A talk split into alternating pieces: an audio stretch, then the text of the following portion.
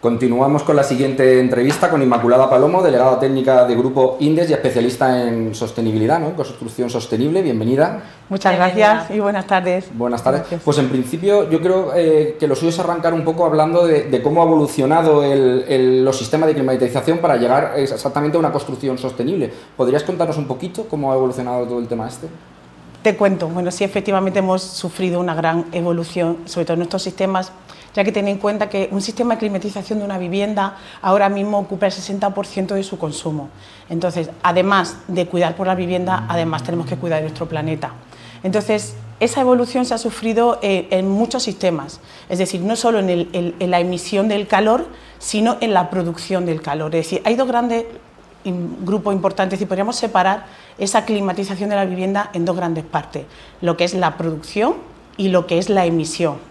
En la emisión hemos visto evoluciones importantísimas de pasar de dar radiadores, por ejemplo, a suelo radiante. Ahí tenemos una evolución en el emisor a nivel de confort, a nivel de consumo y, por supuesto, a nivel de sostenibilidad. Esa gran evolución la hemos complementado con lo que son los emisores. Eh, hemos pasado de emisores de caldera de gasoil, caldera de gas, propano, butano, a otros emisores muchísimo más eficientes y muchísimo más respetuosos con el medio ambiente. Esa ha sido, yo creo que, en esas dos vertientes, primero empezó el emisor, luego la producción y yo creo que ahí ha sido la gran, la gran evolución y lo más significativo en cuanto a climatización de la vivienda. ¿Y qué es la geotermia realmente, Inmaculada? Pues la geotermia de estas dos grandes partes que yo te decía es efectivamente es el generador. Es, la geotermia es quien genera el calor y quien genera el frío y quien por supuesto se lleva eh, la mayor parte del consumo de una vivienda. Y era en principio lo que más nos preocupaba, porque cuando nosotros diseñamos nuestra vivienda geosolar, nuestra gran preocupación era, tenemos que hacer una casa sostenible, tenemos que hacer una casa que sea respetuosa con el medio ambiente. Y ahí fue cuando nos fijamos en la geotermia. La geotermia es un sistema de generación de calor. Pues es una bomba que emite calor o emite frío. Su truco, ¿vale? El truco, el gran truco de la geotermia es que ese intercambio, ese calor que ella genera, lo que hacemos es que intercambia el calor con la corteza terrestre. ¿Qué ocurre? Que ahí hay una temperatura constante durante todo el año, no varía. Si varía de una zona a otra depende también un poco de la geología de la zona, pero es una temperatura constante. ¿Qué hace esa bomba de geotermia? Esa bomba de geotermia intercambia la temperatura de la vivienda con esa corteza terrestre. Entonces conseguimos una temperatura, es decir, una diferencia de temperatura muy bajita. Si la corteza terrestre, al punto donde nosotros llegamos los sondeos, está a 20 grados, y en invierno conseguimos una temperatura de confort aproximadamente 21 grados, 22 grados, considero que es una temperatura de confort muy buena, entonces esa máquina trabaja muy poquito, tiene que pasar de 20 a conseguir que la vivienda esté a 21 y medio. Reducimos los consumos y, y por supuesto miramos por eso, por ese medio ambiente. Oímos hoy en día mucho geotermia que se habla, aerotermia, que yo creo que también es la palabra que está de moda últimamente en, las viviendas. ¿Qué, diferencias podrías decir que, tienen para aclararlo sobre todo a, una, a, un particular, a una persona que no, que no entienda? Vale, vamos a centrar un poco esa gran... Yo, más que yo creo que esa pregunta, incluso nosotros a nivel técnico no la hemos hecho al principio todo. Diferencia. Como generador de calor es lo mismo, es decir, las dos generan calor con el mismo sistema. ¿Qué ocurre? Que la aerotermia lo que hace es conseguir ese intercambio de calor con el exterior, con la temperatura exterior que tenemos en la vivienda. Entonces, por ejemplo, un ejemplo yo creo que es súper gráfico, en invierno lo vamos a ver, si yo fuera tengo 5, 4 o 0 grados y en mi vivienda estoy demandando 21 y medio, la máquina tiene que trabajar para convertir esos 5 grados que vienen del exterior y convertirlos en 21.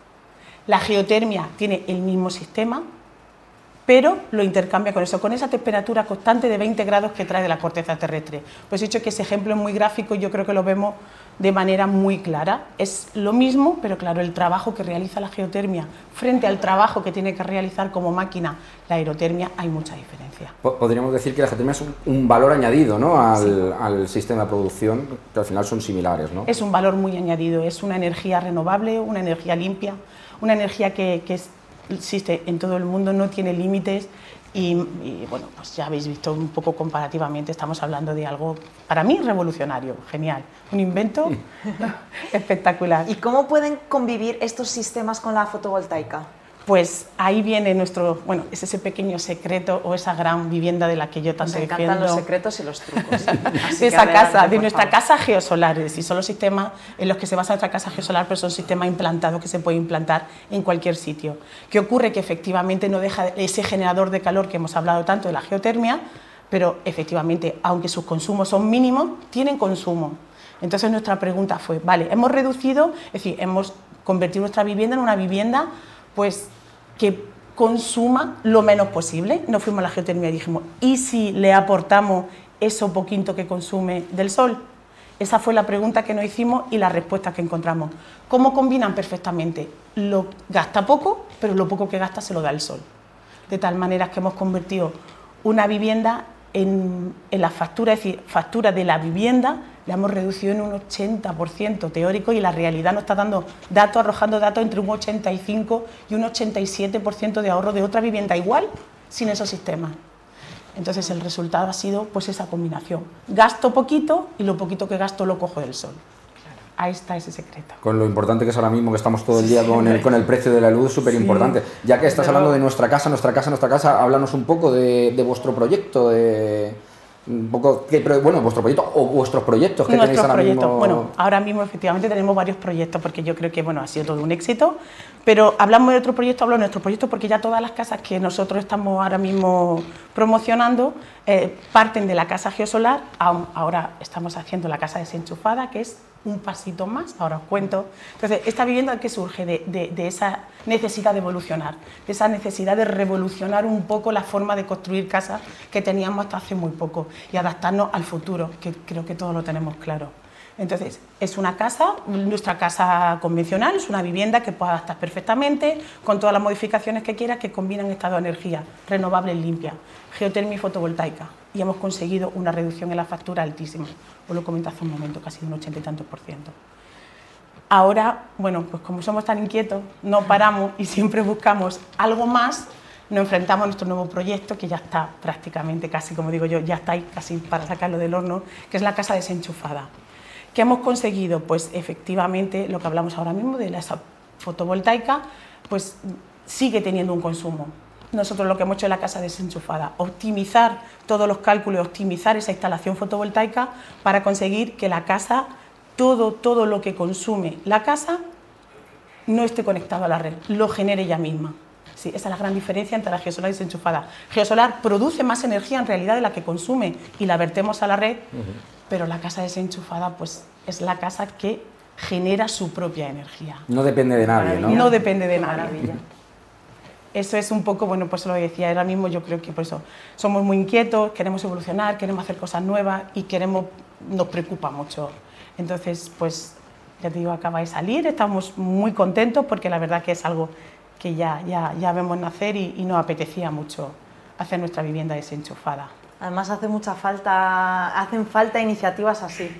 No, tal y como tenemos ahora mismo los precios de la luz, que dicen que va a bajar, pero que cada vez subimos un poco más, yo creo que es un tema súper interesante y, que, va a ser, vamos, es el presente para vosotros, pero que será el futuro para, para, mucha gente. Eso es lo que yo espero, yo eso es, de verdad es lo que confío, yo confío que esto que nosotros hemos hecho, porque yo creo que, bueno, que, era necesario, pero siempre decimos lo mismo, yo espero que, que esto sea lo habitual, sea la forma de hacer casa que tengamos no solo aquí, sino a nivel, a nivel mundial. Que esto sea, se convierta en la forma de construir. Es lo que pues, esperamos. Ojalá. Ojalá. porque la verdad es que tiene muy buena pinta. Sí, sí, vamos, estupenda, estupenda. Todo lo que sea ahorrar, además la gente encantada. Pues lo que hablamos es que un ahorro directo, es que es un ahorro directo, no, no, porque hay otros sistemas que han nacido aquí a nivel, bueno, ya los conocemos todos a nivel europeo, estamos hablando siempre de casas pasivas, que son soluciones muy buenas a nivel de sostenibilidad. ¿Por qué? Porque lo que genera tienen la capacidad de conservarlo por más tiempo, por tanto, pero al final una casa pasiva está pensado para eso, para conservar lo que genera. Pero es que nosotros mm, eh, tenemos la gran suerte de que el sol es inagotable. ¿Por qué no, en vez de en pasiva, convertirla en activa? Genero más energía de la que en realidad consumo y la que me sobra la abierto a la red. Entonces, mm, es, yo creo que tenemos que centrarnos en eso en eso, en equilibrar y conseguir generar más energía de la que vamos a consumir. Para mí es el futuro, no, no, no tengo duda. Pues nada, Inmaculada, muchísimas gracias por acompañarnos. Esperamos que nos cuentéis eh, más, vamos, los nuevos proyectos y vamos a dejar ahora un vídeo para que puedan nuestro, vamos, las personas que nos estén viendo ver un poquito más de vosotros. Muchísimas gracias por Muchas gracias por acompañarnos. gracias.